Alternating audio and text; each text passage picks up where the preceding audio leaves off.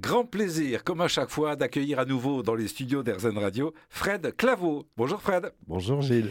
Fred, euh, vous nous partagez des recettes, des tips pour entretenir notre optimisme. Vous avez accepté aujourd'hui de partager la notion de charisme. On peut développer son charisme? Absolument Gilles, on peut développer son charisme. Alors déjà, un psychologue qui s'appelle Gérard Bonnet a identifié quatre formes fondamentales de charisme et on est tous un peu le cocktail le mélange de ces quatre formes-là à différents niveaux, à différentes doses. La première, c'est ce qu'on va appeler le charisme de présence, qui est un peu le charisme du séducteur. La seconde, ça va plus être le charisme du visionnaire, quelqu'un qui va être porteur d'une vision. Vous savez, ces gens, quand ils vous montrent un chemin, vous avez envie de le suivre. Vous avez aussi le charisme d'attention. Pour moi, c'est un peu le charisme du timide. Vous savez, ce sont ces gens dont, a priori, on ne dirait pas au départ qu'ils sont charismatiques. Leur parole, elle est plus rare. Ils cherchent leurs mots.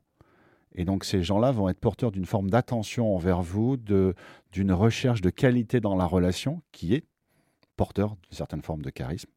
Et puis la dernière, c'est le charisme d'autorité, le charisme du leader, qui, quand elle est dans sa forme caricaturale, va être un petit peu l'archétype du dictateur. C'est quelqu'un qui a une capacité à, emmener de façon un petit peu directive? Oui, c'est ça.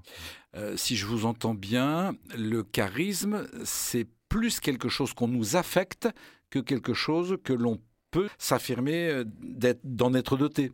C'est un peu les deux, puisque si on nous l'affecte, ça veut dire qu'on le perçoit, et si on le perçoit, ça veut dire qu'on l'a émis. Euh, comment je peux le développer, ce charisme? Est-ce qu'il y a un outil, une recette, un conseil?